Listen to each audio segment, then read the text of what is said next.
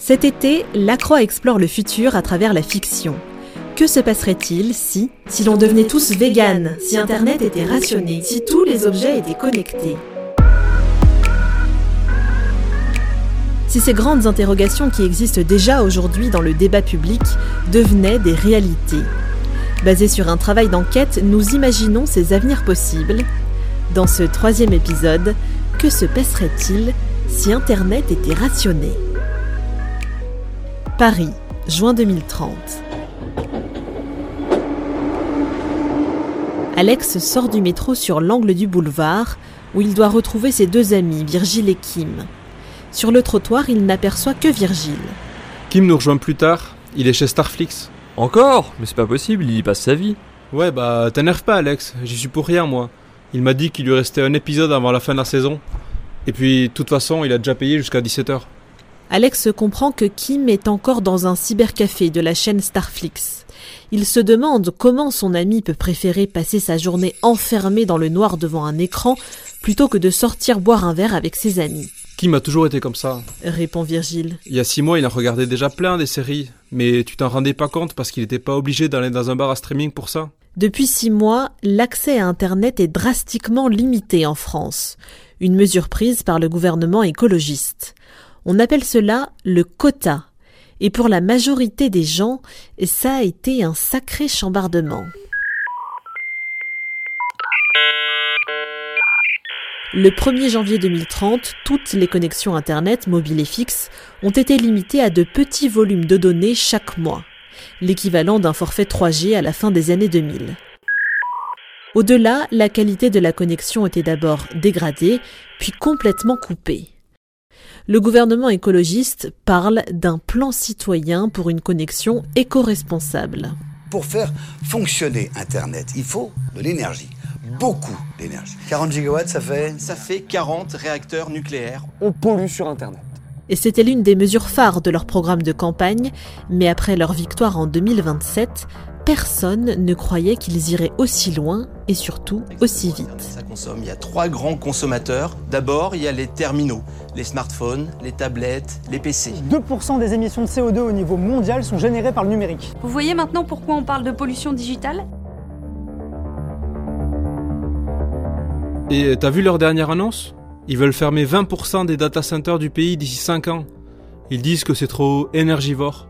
Alex, lui, comprend mieux cette mesure. Moi je trouve que c'est pas trop tôt. Il y a 20 ans, les data centers français consommaient déjà, en un an, l'équivalent en électricité de la ville de Lyon. Et la moitié, c'était rien que pour leur système de refroidissement. Mais Alex reconnaît que le gouvernement frappe fort. Il y a deux semaines, par exemple, il a été décidé qu'aucun nouveau câble sous-marin ne pourrait passer par les eaux territoriales. Ces câbles qui permettent de faire transiter les données sont en cuivre et ils constituent des ressources rares et surtout non renouvelables. Alex et Virgile décident de rejoindre le bar sans attendre Kim. Problème, aucun d'eux ne connaît le quartier et sans forfait, ils ne peuvent plus utiliser d'application pour trouver leur chemin. Il faut donc recourir aux bonnes vieilles méthodes. Excusez-moi madame, l'avenue Jean Écart, c'est par où? Avec ces restrictions d'Internet, d'un côté, la France passe pour une dictature verte aux yeux de la moitié du monde. De l'autre, certains pensent que le gouvernement ne va pas encore assez loin. Les milieux altermondialistes, par exemple, grognent car les institutions financières sont exemptées du quota.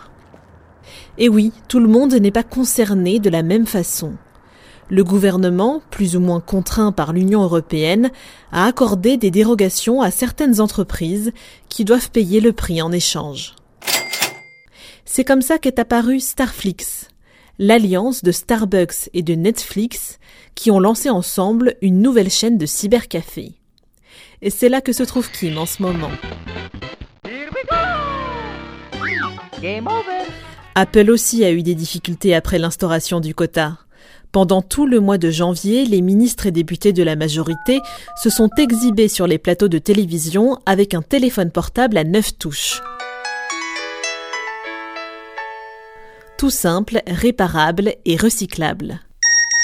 Le marché du smartphone s'est effondré. Apple a compensé cette chute des ventes en relançant l'iPod.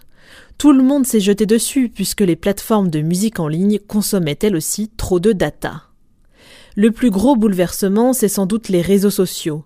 Fini les vidéos en direct, les photos, les stories postées dix fois par jour. Au moins, les gens ont arrêté de photographier leurs plats au restaurant, se réjouit Alex. Certains ont tenté de lancer des mouvements de contestation, mais cela n'a pas vraiment pris. Difficile en effet de revendiquer un droit à YouTube ou à Instagram quand en face le gouvernement met dans la balance la vie des générations futures.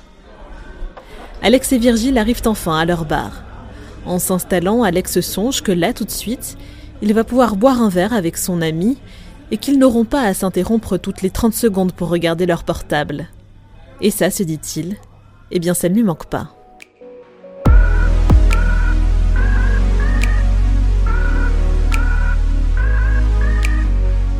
Ce récit fiction a été réalisé à partir du texte et du travail d'enquête de Gauthier Vaillant, journaliste à La Croix. Mise en audio, Elisa Brinet.